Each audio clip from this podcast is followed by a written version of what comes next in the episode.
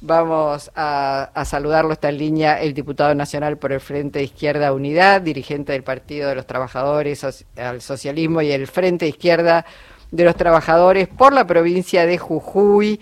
Eh, él es Alejandro, como dijimos, Alejandro Vilca, porque saben ustedes que Jujuy ha entrado en un proceso de eh, convocatoria a una reforma constitucional llamada por el gobernador Gerardo Morales. Y la verdad es que muchos en Jujuy dicen, esto casi entró, fue, digo, a pedido del propio gobernador que, como pasa un poco en el distrito de la Ciudad Autónoma de Buenos Aires, hace lo que quiere. Eh, ¿Cómo le va, Vilca? Buenas tardes.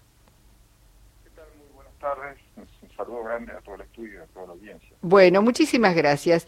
Diputado, usted está llamando a un, paro provincial para tirar abajo la reforma que quiere hacer eh, Gerardo Morales, una reforma constitucional. Primero, ¿por qué una reforma constitucional en la provincia?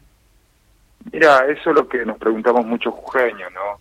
Eh, porque, a ver, parece que hoy el, el problema es la constitución y no fuera eh, la inflación, los bajos salarios o la pobreza, ¿no? En una provincia como la nuestra, ¿no? Yo creo que el gobernador, eh, pensando quizá en su futuro político, lanzó esta reforma constitucional apoyada o, justificando en, algunos aspectos, sobre todo reaccionarios, ¿no? Le quiere dar un carácter constitucional a prohibir el derecho a la protesta social, ¿no? Algo que ya lo venía haciendo, pero era llevado a otro nivel. Creo que lo hace eh, en el marco también de la interna, ¿no? Que tiene Juntos por el Cambio, uno lo ve, ¿no? Entre Palomas, Halcones, eh, con Patricia Burrich o Macri, a ver quién es más duro, ¿no? Con la protesta social, o antidemocrático, ¿no? Diputado, lo hace fundado en sí. Lo, lo interrumpo porque pienso que Gerardo Morales respecto a la protesta social no tiene ningún impedimento, ya hemos visto hace años que la tiene presa Milagro Sala y no hay casi persona en la provincia de Jujuy que ose manifestarse porque enseguida le arman una causa. Bueno, imagínate esto llevado a un nivel, darle un rango constitucional entonces yo creo que él intenta ubicarse, ¿no? Por ahí en la discusión nacional como el que es más duro en la provincia de Jujuy. Además, eh, la, reforma incluye darle más poder al Ministerio Público de la, de la acusación, juez expuesto a dedo por Gerardo Morales, para avanzar sobre esto, ¿no? Pero más allá de esto, ¿no? Y otros temas demagógicos que plantea, ¿no? Como el cuidado del medio ambiente o de la niñez, algo que por ahí es, es más decorativo, desde cómo lo plantea.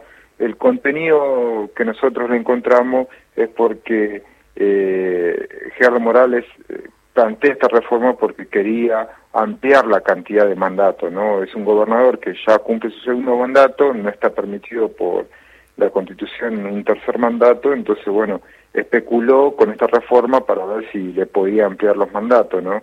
A pesar que él decía que no, pero bueno, esto no cayó muy bien en la gente, ¿no? la verdad que eh, todo lo contrario de lo que él esperaba, la gente lo repudió, como yo te decía, la gente hoy está esperando otra cosa, ¿no? Que se resuelvan los problemas estructurales y por eso ayer hizo una conferencia de prensa donde desistió de la convocatoria para hacerla en los próximos meses y la pasó directamente para el próximo año a realizarla junto con las elecciones provinciales a las cuales él plantea eh, adelantar, ¿no? Nosotros creemos que es un tropiezo de Gerardo Morales por el gran repudio que se generó, ¿no? En toda la gente que la verdad, como te digo, cayó muy mal porque es un gobernador que nos tiene acostumbrado a pensar más en su ombligo, en mantenerse en el poder, él y sus amigos eh, empresarios, ¿no? Y su familia, que en las necesidades sociales, ¿no?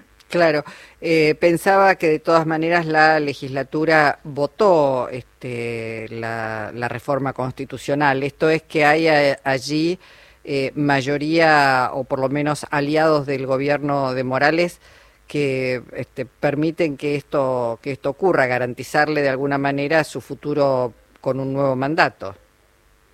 Sí, y yo creo que eso ratifica, ¿no? Que es un gobierno el de Gerardo Morales, un régimen político jujeño que se ha manejado históricamente no entre dos fuerzas mayoritarias, no dentro del radicalismo como el PJ, que tiene una característica muy particular, ¿no? que funcionan casi como socios políticos, pero también económicos, ¿no? donde los principales dirigentes son empresarios eh, y, representan ¿no? A, lo más concentrado de los empresarios mineros, de los grandes ingenios o los empresarios tabacaleros, pero que eh, la, gente empieza a, a perder el miedo, a repudiar esto, por eso es que eh, digamos, esa convivencia política, hoy la gente le empieza a decir basta, por eso eh, consideramos nosotros que Gerardo Morales eh, ha retrocedido con esa ambición y hoy yo creo que está eh, en lo que uno podría decir, ¿no? en el fin de un ciclo en el cual empieza a ver cómo, cómo retroceder en orden y bueno, sobre todo tratando de, seguir manteniendo el poder de la justicia, que no solamente le ha servido para perseguir opositores, ¿no? Como, como vos decías, dirigentes sociales, sindicales, sino por otra parte a garantizarle la impunidad en el poder de todos los negocios que ha tenido y los atropellos sobre los sectores populares. Diputado Vilca, ya que estamos hablando de los sectores populares, quiero que escuchemos juntos lo que decía Gerardo Morales sobre eh, los grupos mapuches. Lo planteo así porque Jujuy tiene un enorme componente este, de, de pueblos originarios en su población. Escuchemos y después lo escucho a usted. Con relación a la concepción o a la cosmovisión de los pueblos indígenas, en particular el pueblo mapuche, no reconoce la nación argentina, el Estado-nación argentino. Bueno, ¿tiene algo para, para decir usted? Mira, Gerardo Morales es alguien que además de, ser racista, xenófobos, y bueno, es parte de la negación ¿no? de nuestros pueblos originarios. Yo, yo soy jujeño, yo soy la mayoría en Jujuy somos Coya, eh, venimos, digamos, los pueblos originarios preexistentes, ¿no? Al Estado-Nación, pero que eh, hemos sufrido, ¿no? Históricamente, más de 530 años, masacres en nombre de la Cruz, la Corona, y yo creo que sectores de la derecha, eh, así como se muestra en la Patagonia, ¿no? Con el pueblo mapuche o contra todos los pueblos originarios, eh, avanzan, ¿no? Sobre los territorios, no solamente con la negación, la criminalización, como como si fuera eh, que intentarían concluir no lo que se comenzó con la conquista no la, masacre el desplazamiento de nuestro territorio. Bueno, lo dijo Patricia Bullrich días pasados, diputado Vilca, dijo, si, si eh, digamos, ganamos las elecciones en el 2023, entramos con las fuerzas federales el primer día este, para terminar con... Es escandaloso, ¿no? Sí, sí. Es escandaloso eso, y además, bueno, eso se suma a sectores de la ultraderecha, ¿no? Uno lo escucha por ahí a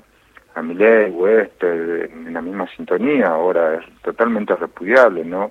Eh, lo que pasa es que, bueno, hay sectores que, niegan, ¿no? Así como niegan a los pueblos originarios, estos sectores de ultraderecha niegan lo que fue eh, el genocidio de los 30.000 desaparecidos, pero bueno, son sectores que claramente expresan o representan los sectores más concentrados económicamente, ¿no? Porque en el fondo acá lo que se defiende es el, las ganancias o los negocios inmobiliarios de las grandes mineras o de las empresas petroleras, entonces a ellos no les importa, ¿no? Por eso el, repudio que no solamente hemos eh, lo hemos hecho, ¿no? Públicamente contra el gobernador Gerardo Morales, sino que también por lo que ha pasado en la Patagonia, en, en Villa Mascardi, ¿no? En el Congreso, pero que eh, nos duele, ¿no? Porque más un 12 de octubre, ¿no? Algo que es tan importante para nosotros que se siga sosteniendo esto, la verdad que es, eh, gente despreciable, por eso es que nosotros eh, reivindicamos, ¿no? La lucha de nuestros pueblos y seguimos planteando el reconocimiento no solamente de los pueblos, de nuestro territorio, sino de, de nuestra cultura, eh, como parte de una sociedad que es la Argentina compuesta multicultural, ¿no? Pero yo creo que llega a un extremo donde hay una derecha intolerante en todo sentido. ¿no? Mm, diputado, lo último, respecto a lo que está planteando, la necesidad de un paro provincial con los gremios para tirar abajo esta reforma de que propone Gerardo Morales, ¿lo ve posible? ¿Se está organizando? ¿Para cuándo sería? Mira, nosotros lo estamos planteando en la medida de que hay un problema en la provincia de Jujuy, como vos decía, pocos se animan a, plantarse frente al, gobierno. Lo que pasa es que también hay una situación que es desesperante, donde... Y de mucho empleo público, además. Claro, son muchos empleados públicos, maestros, maestros rurales, que hay muchísimo en la provincia de Jujuy, pero hay un hay como un pacto o un silencio de muchos sindicatos, ¿no? Cuando hablamos por ahí este este acuerdo con el PJ y la UCR Jujuy, el PJ a, través de sus sindicatos que controlan le garantizan una paz social. Lo que pasa es que eh, los sueldos de Jujuy eh, habían datos que se habían conocido por un sindicato que el 95% de los trabajadores jujeños no cubre el costo de la canasta familiar, ¿no? Entonces, estamos bajo la línea de la pobreza, entonces esto ya no va para más. Entonces, lo que nosotros decimos que la reforma tiene que caer, pero hay que poner por delante los reclamos populares, ¿no? Ante estos gobiernos que, realmente parece que la concepción de ellos es que los trabajadores tienen que ser esclavos, tienen que ser pobres y tiene que consolidarse eh, una minoría que es la que tiene que gobernar, pero también tiene que ser rica. Entonces esto hay que decirle basta, ¿no? Por eso es que nosotros decimos eh, el paro provincial tiene que servir para poner por delante eh, los reclamos populares y no la apetencia personal de, de, los gobiernos de turno o en el caso este de, Gerardo Morales. ¿Está previsto para el 21 y 22 de octubre?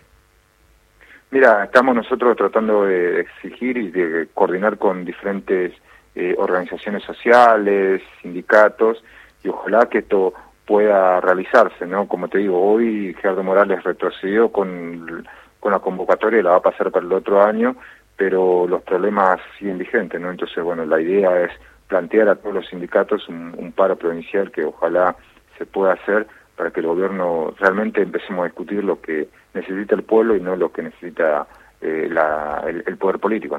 Vilca, muchísimas gracias por su participación en el Encuentro Nacional.